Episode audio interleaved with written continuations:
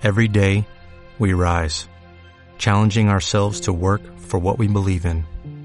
At U.S. Border Patrol, protecting our borders is more than a job, it's a calling. Agents answer the call, working together to keep our country and communities safe. If you're ready for a new mission, join U.S. Border Patrol and go beyond. Learn more at cbp.gov/careers. 24. Viernes 10 de octubre. Está nevando. Ha debido de empezar a nevar mientras estaba de espaldas a la ventana, pelando patatas para la tortilla. Pero he dejado las patatas a remojo en agua. Que esperen, que yo voy a ver la nieve. Y voy a pausar esto para abrigarme un poco. Atención, Radio Laura informa. Después de diez minutos abrigándome, que tiene tela lo que se tarda, retomo la grabación desde el porche de la cabaña.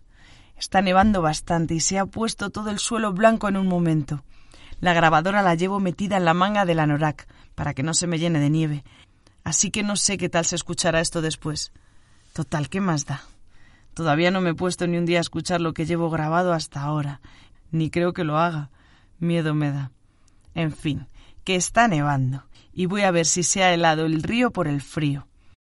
Creo que no, porque me parece que oigo el ruido del agua, aunque es cierto que se oye menos que otros días. Es raro lo de notar la nieve cayéndome encima. No estoy nada acostumbrada, pero me gusta el sonido de las botas al pisarla. En Madrid apenas nieva, y cuando lo hace desaparece rapidísimo, así que casi ni cuenta. La vez que más nieve he visto fue en un puente de diciembre en el que Marcos y yo fuimos a Berlín. Nos cayó una nevada enorme y los puestos de Navidad parecían sacados de un cuento. Estuvimos cuatro noches y nos quedamos a dormir en casa de Carlos, un amigo de Marcos, de los tiempos del instituto, que llevaba viviendo allí unos cuantos años. Se había ido de Erasmus a Berlín y se quedó allí haciendo un máster y luego trabajando en una empresa de suministros para Volkswagen. Y ahí sigue. O seguía, porque la verdad es que desde hace dos años, desde que lo dejamos, no sé nada de él, ni de él ni del resto de amigos de Marcos, lo cual no deja de ser un poco extraño. No sé, tampoco es que los viese todos los días, pero sabía de ellos, estaba enterada de unas cosas y de otras, de si conseguían un curro o si lo perdían, de si seguían tratando de ligarse a la misma chica de siempre o si de repente se casaban con otra, mil cosas algunas importantes y otras auténticas chorradas, y ahora es como si se los hubiese tragado la tierra. Pero tengo que reconocer que soy yo la que se alejó. No tenía tiempo para quedar con ellos, ni para quedar con ellos ni para nada. Y lo de no tener tiempo viene de lejos. Por ejemplo, pensando en el viaje a Berlín, recuerdo que yo estaba a tope de trabajo, antes y después del puente, y que estaba empeñada en que nos fuésemos a dormir a un hotel para estar más tranquilos y a nuestro aire pero Marcos se cerró en banda. La idea del viaje a Berlín había sido de Carlos, que llevaba años invitándonos a pasar unos días con él allí. Así que no podíamos decir así de repente que nos íbamos a un hotel. Yo opinaba que sí, que claro que podíamos, pero en fin, era Marcos el que era el amigo de Carlos, y fui yo la que cedió. Eso sí, insistí hasta el final, y es que yéndonos al hotel tendríamos tiempo para estar los dos solos, que falta nos hacía. Sí, vivíamos juntos, pero apenas pasábamos tiempo juntos. Mentirosa, estás mintiendo y lo sabes. ¿Y qué necesidad tengo de mentirme a mí misma? Todo eso de ir a un hotel para pasar más tiempo juntos, dicho así, suena muy bonito y sensato por mi parte, pero luego lo que habría pasado es que yo me habría llevado el portátil del trabajo al viaje y me habría puesto a contestar correos electrónicos desde la habitación. De hecho, eso es lo que hice. Al final me acabé llevando el portátil a Berlín y contestando correos electrónicos desde la casa de Carlos.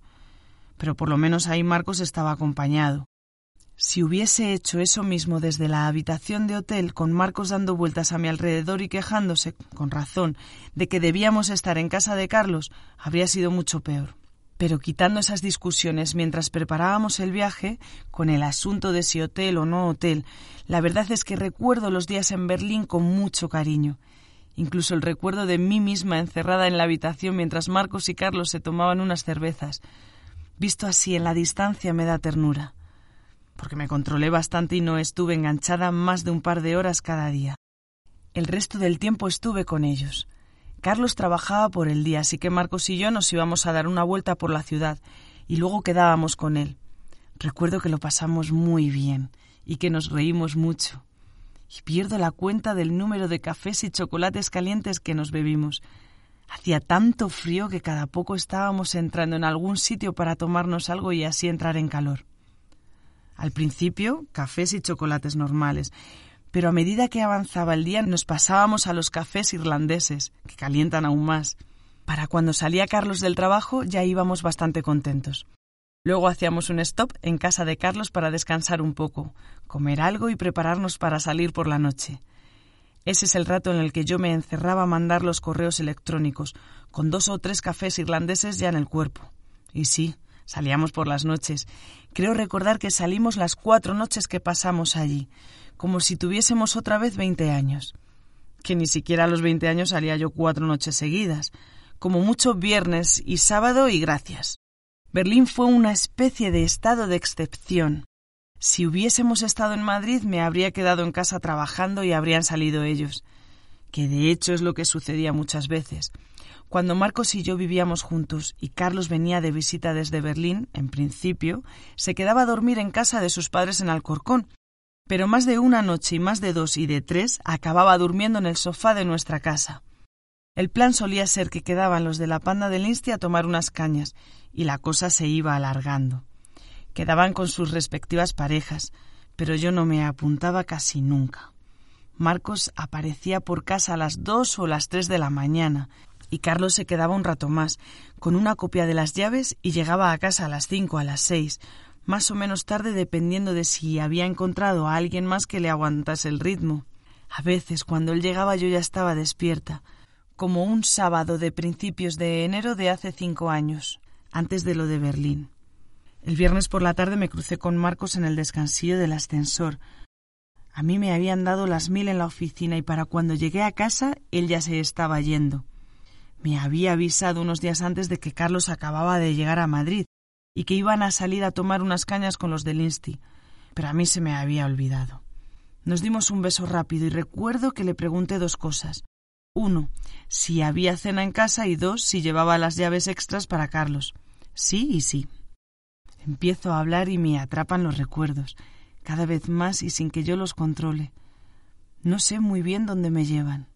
O sí que lo sé, pero no quiero saberlo. Me da miedo ponerme a recordar ciertas cosas que tengo ahí encerradas bajo llave. Tampoco sé muy bien hacia dónde estoy caminando mientras hablo. He llegado hasta el río, que no se ha congelado, pero que tampoco suena tan fuerte como suele hacerlo. Y sigue nevando, quizás incluso un poco más que hace un momento cuando salí de casa. He caminado unos metros por la orilla del río, en dirección a Jokmok, y me he metido por un camino que creía que era el camino circular por el que suelo pasear cuando salgo a dar una vuelta corta cerca de la cabaña. Por la nieve he debido de confundirme, porque lo que estoy viendo ahora mismo no me suena de nada. En el lado izquierdo del camino hay una cabaña más pequeña que la mía, de color amarillo y muy descuidada. Parece deshabitada. Estoy segura de que no la he visto antes. Si viviese alguien aquí, sí que podría decir que tengo vecinos, vecinos de verdad, tengo que preguntar a Gunnar o a Niklas, pero si viviese alguien aquí, ya me lo habrían dicho. No, definitivamente está abandonada. Ahora que me acerco un poco más me queda claro. En esta cabaña no ha vivido nadie en años, ni siquiera como casa de vacaciones. Lo que sí se ve por la ventana son cajas de cartón con unas pegatinas con un logo que me suena mucho y no sé de qué. Pero me suena. Un logo verde con una raya roja en medio. ¿De qué me suena? Ya sé de qué es. Es el mismo logo que hay en las cajas que Niklas guarda en el trastero. Vamos, en la pequeña cabaña al lado de la mía que usa de trastero. ¿Será también de Niklas esta cabaña? ¿Otro trastero? Pero esta parece demasiado grande como para ser un trastero. Aquí podría vivir gente. Si estuviese cuidada, claro. Me refiero a que por el tamaño podría vivir gente, pero no en estas condiciones. El logo imagino que será de la asociación esa de la que Niklas guarda el material. Eso que me estuvo contando y que no me enteré de nada porque ese día tenía la cabeza espesa como unas gachas. Cuando le vea le vuelvo a preguntar. Y si no me entero le insisto. Que si no me pongo en serio a preguntar por las cosas que no entiendo nunca voy a mejorar mi inglés. Bueno, ya en lugar de cotillar la cabaña lo que tengo que hacer es dar la vuelta y volver a casa antes de que nieve más aún. O seguir un poco más. Creo que si continúo un poco más por este camino acabaré por encontrarme con el camino circular de siempre. Voy a probar suerte. Aquel día de enero, Carlos llegó a casa pasadas las siete de la mañana. La noche de antes yo me había despedido de Marcos en el descansillo. Había entrado en casa hambrienta, me había comido la ración de lasaña que me tocaba y me había sentado un rato enfrente de la tele a ver cualquier cosa, lo que me pusiesen delante. Después me senté un rato en el escritorio a ordenar los papeles que me había traído del trabajo y a planear las cosas que me iba a dar tiempo a hacer en el fin de semana. Una lista de tareas para el sábado y otra para el domingo, no todo relacionado con el trabajo, sino también otras cosas variadas como ir a comer con los padres de Marcos el domingo, ir al súper o hacer la colada. Con la lista de tareas hecha dormía más a gusto, sabiendo mejor qué cosas tenía por delante y sobre todo sabiendo a qué hora tenía que poner el despertador. Aquel día lo puse bastante pronto para ser un sábado, a las siete, y estaba en la cocina cuando oí el ruido de las llaves y apareció Carlos por la puerta. Marcos había llegado hacia ya unas cuantas horas y se había metido en la cama conmigo después de darse una ducha. En esa época todavía se fumaba en los bares, así que para dormir conmigo la ducha era obligatoria. Me desperté un segundo cuando se metió conmigo en la cama, y lo siguiente que recuerdo es el despertador sonando. Salí de la cama rápidamente para no molestar a Marcos, y estaba empezando a desayunar cuando llegó Carlos como un zombi teledirigido al sofá del salón sin ducharse ni ir al baño, ni tampoco a la cocina por un vaso de agua. Pero asomé la cabeza por la puerta que comunicaba la cocina con el salón y justo antes de que se tumbase le pregunté si quería tomarse un café y unas tostadas conmigo. Y resucitó. En ese momento se le quitó la cara de zombi. Me dijo que él nunca le decía que no a la última, aunque la última fuese un café con tostadas. Se sentó a desayunar conmigo y me estuvo contando los detalles de la noche. Yo los conocía casi todos y a todas. Eran al fin y al cabo la panda del Insti de Marcos, pero era divertido ir a hablar de ellos en boca de Carlos, que los miraba con sus ojos y no con los de Marcos, y parecía como si de repente tuviesen personalidades nuevas. No estaba descubriendo nada nuevo. Carlos siempre me hacía reír. Me lo pasaba muy bien con él, y aquella mañana me dio hasta dolor de tripa de la risa cuando me empezó a contar cómo había intentado autoinvitarse a dormir a casa de Sandra, que siempre fue el pibón de la clase, y que lo acababa de dejar con el novio. Me daba risa porque veía la escena perfectamente, y Carlos la relataba como si fuese una película, con todos los puntos y las comas de los diálogos. El intento fue en vano, y Sandra, al bajarse del taxi que cogieron juntos, despidió a Carlos con un abrazo muy cariñoso, y un beso en la frente. Un beso en la frente. Sabina ha dejado muy claro lo que son los besos en la frente. Carlos siguió en el taxi. Le preguntó al taxista su opinión sobre lo que había visto y oído. Recibió un par de consejos, infalibles según el taxista, y le prometió que los usaría la próxima vez que se encontrase en una situación semejante. Creo que fue en ese momento cuando empezó a írsenos la cosa de las manos con esos consejos infalibles del taxista que Carlos decía que no me quería contar. Y luego, venga, va, te los cuento. Me cambio de silla, me pongo enfrente y me inclino hacia ti. Me dijo un par de cosas al oído que no me atrevo a repetir ahora en voz alta, aunque aquí no me oiga nadie, y entre risas y más risas, y no sé muy bien cómo. Pero el caso es que acabamos los dos en el sofá, quitándonos la ropa, y a mí sin importarme que no se hubiese duchado y oliese a cenicero. Y Marcos durmiendo en la habitación de al lado sin enterarse de nada. O eso creo, que no se enteró de nada. Espero. No, no pudo enterarse de nada. Y es que si se enteró de algo, lo disimuló muy bien los tres años siguientes. Y también no se puede disimular. Pero también es verdad que yo sí disimulé. No dije ni una palabra y Carlos tampoco. Cuando nos calmamos un poco todavía en el sofá y desnudos, aunque ya tapados con la manta del Atlético de Madrid de Marcos, Carlos se llevó las manos a la cabeza y estuvo cinco minutos de reloj sin quitárselas, tapándose los ojos. Y yo mirándola, mirándonos, viendo la escena desde fuera y pensando que no podía ser verdad, que lo que acababa de pasar no podía haber pasado. Que yo le pusiese los cuernos a Marcos era impensable, que se los pusiese con Carlos, uno de sus mejores amigos, más aún. Y además todo había ocurrido en el salón de casa con Marcos durmiendo en la habitación de al lado. Pero eso sí, por lo menos fuimos muy silenciosos.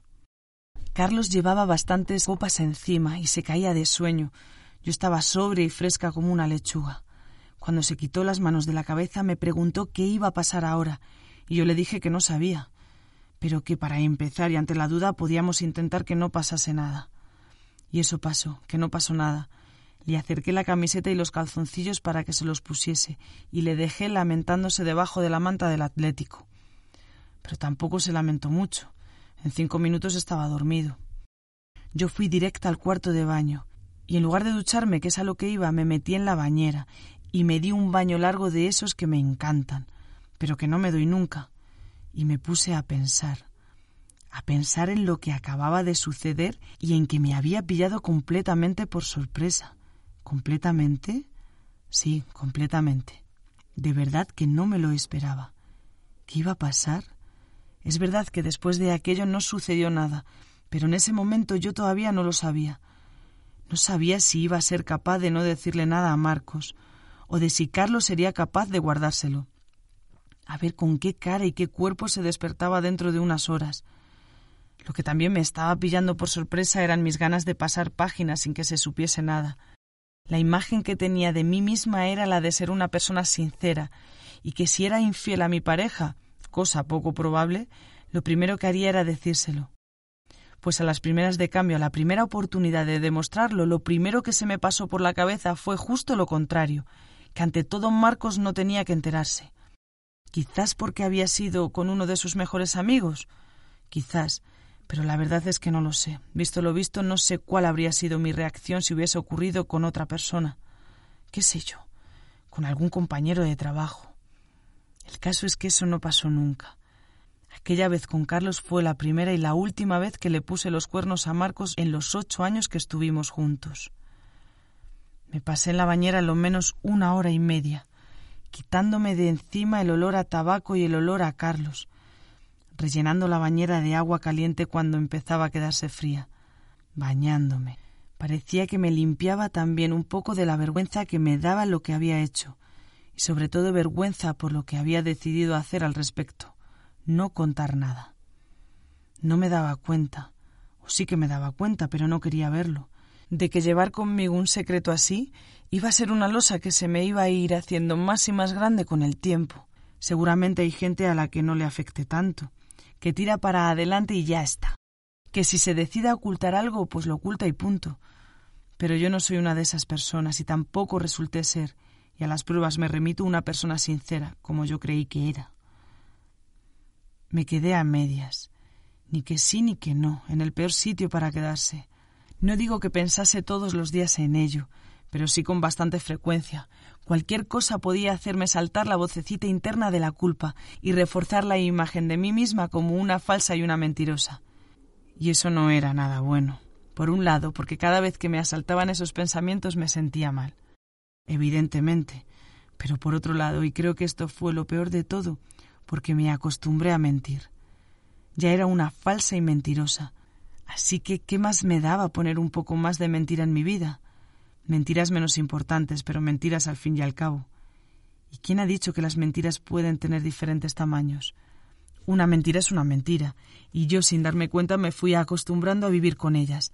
Les abrí las puertas de mi vida, me acostumbré a mentir y mentía ya por vicio. Ocultaba, por ejemplo, que había empezado a ir al gimnasio.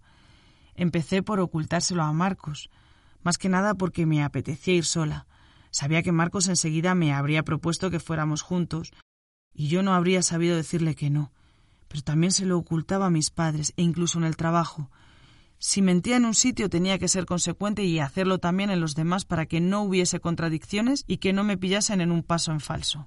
¿Que por qué me apetecía ir sola al gimnasio? Pues no lo sé. Supongo que por el simple hecho de estar completamente a mi bola un momento al día ponerme los auriculares y aislarme del mundo en la cinta de correr. Por aquel entonces todavía trabajaba en la sala grande, rodeada de otras cincuenta personas, y escuchaba conversaciones ajenas todo el día. Y siempre conectada a todo lo conectado, siempre disponible para quien me quisiese localizar. Qué fuerte decirlo así en voz alta, por fin, decirlo aunque no me oiga nadie, soy una mentirosa. O mejor dicho, he sido una mentirosa porque la verdad es que desde que estoy aquí no miento, aunque no sé si es por falta de motivo o porque de verdad algo ha cambiado en mí. Y flipo que hayan tenido que pasar más de tres meses para ser capaz de decirlo en voz alta, pero mejor tarde que nunca. Parece que caminar me ayuda para estas cosas, me hace sacar de dentro fantasmas que dejan de ser fantasmas al llamarlos por su nombre, al menos un poco menos fantasmas. Y creo que el viento frío y la nieve en la cara también ayudan. Pero ya va siendo hora de volver a la cabaña. Por fin he encontrado el camino que andaba buscando y en cinco minutos estaré calentita. Ya volveré por aquí otro día que haga mejor tiempo. No sé qué tal llevó Carlos lo de ocultarle una cosa así a Marcos, Nunca hablamos de ello, pero me imagino que lo llevó mejor que yo. Y es que es verdad que eran muy buenos amigos, pero no se veían todos los días ni compartían cama todas las noches. Aquel día se despertó resacoso a las tres de la tarde y comimos los tres juntos. Es verdad que estaba un poco tenso, los dos lo estábamos, pero apenas se le notaba. Y de ahí en adelante el resto de las veces que nos vimos estuvo completamente normal. Por ejemplo, los días en Berlín. Berlín. Yo estaba muy nerviosa antes del viaje, y cuanto más se acercaba la fecha, más nerviosa me ponía. Ahora que ya he dicho en voz alta lo que no me creía capaz de decir, también puedo contar que lo de estar tan empeñada en que nos fuéramos a dormir a un hotel era más que nada por evitar situaciones incómodas con Marcos y Carlos. Me daba miedo lo que pudiese pasar.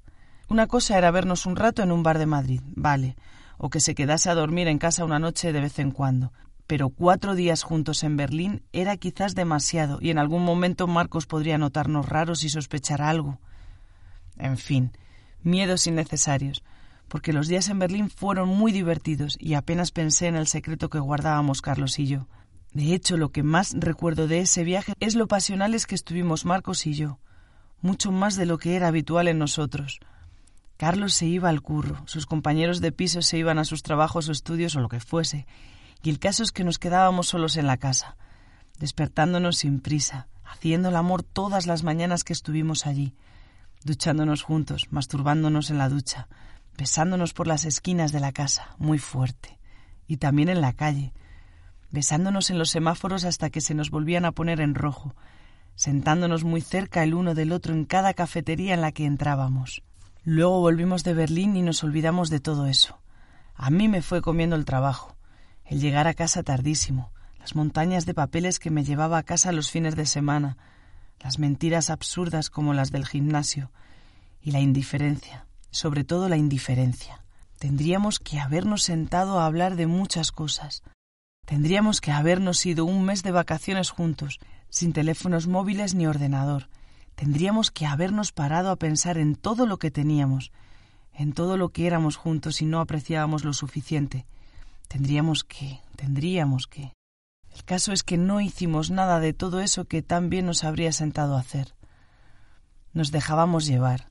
El tiempo fue pasando, y menos de un año después del viaje a Berlín ya no estábamos juntos. Marcos me dejó. Me lo dijo al volver del viaje que hizo en las vacaciones de verano, un viaje que hizo él solo y al que yo no quise ir. Un mes haciendo senderismo por los Alpes, en el que tuvo tiempo para ordenar sus ideas a solas. Otro gallo cantaría si las hubiésemos ordenado juntos. Pero no quiero ponerme a pensar en eso, en cómo cantarían los otros gallos. No me dejó. Me propuso que nos tomásemos un tiempo, y me pareció bien. Estaba claro que había bastantes cosas que no funcionaban en nuestra relación. Pero fue irse de casa y quedarme claro que no iba a volver. No sabría decir por qué, pero lo tenía claro. No iba a volver y tampoco iba a ser yo la que fuese a buscarle a ningún sitio. Desde aquella despedida solo nos hemos visto dos veces más. No sé si es normal que yo dejase o que dejásemos pasar una relación así. Cuando Gunnar me habla de Astrid, de lo mucho que la echa de menos, cuando me enseña fotos y me cuenta anécdotas y veo recuerdos suyos por toda la casa, pienso que seguramente Marcos y yo no nos queríamos tanto como ellos. Pero quizás no es eso sí que nos queríamos. Al menos le quería todo lo que yo sabía querer a una persona. Pero andábamos muy distraídos. Yo sobre todo con el trabajo. Y Marcos, aunque su trabajo en el instituto le dejaba las tardes bastante libres, con los mil planes que siempre tenía. Con los amigos de la Facu, con los del equipo de baloncesto, los del barrio, los del Insti, los del colegio, incluso los del colegio, los primos. y seguro que se me está olvidando gente, mucha gente. Siempre había alguien buscándole, o siempre andaba él buscando a alguien. Era muy sociable y sabía conservar sus amistades, pero a veces parecía estar atrapado por un sinfín de inercias, la mayoría de las cuales ya existían antes de que yo apareciese en escena. Y se quejaba de que no tenía tiempo para estar en casa tranquilamente, pero no hacía nada por cambiar. En eso nos parecíamos.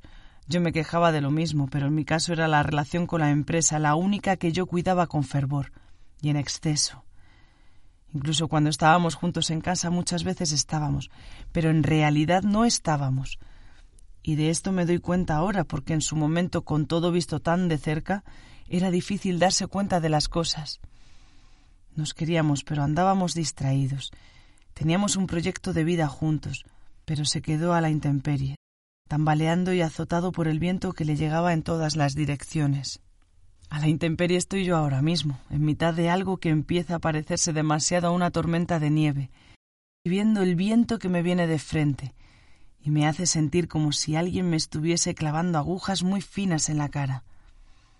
Pero me he ido acercando poco a poco a la cabaña y apenas me quedan treinta metros para llegar. Y ahí estaré calentita y protegida. En el caso de Marcos y mío no había cabaña a la vista donde protegernos. Nuestra casa al menos no nos sirvió para eso. Pasábamos demasiado poco tiempo en ella. Son lugares y son vidas diferentes, pero no puedo evitar comparar nuestra relación con la de Astrid y Gunnar. Y para empezar con la comparación, hay que decir que su relación duró cinco veces más que la nuestra y que tuvieron tres hijos.